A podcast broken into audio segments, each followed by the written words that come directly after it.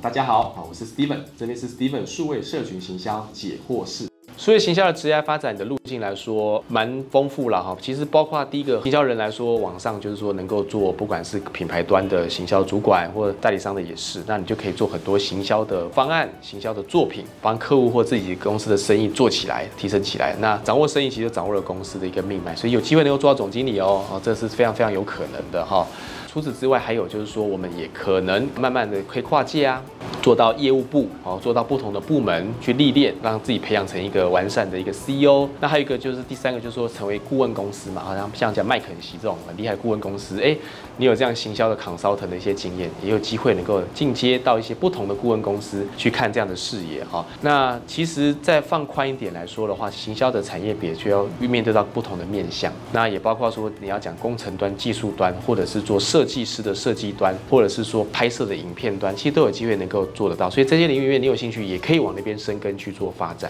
谢谢。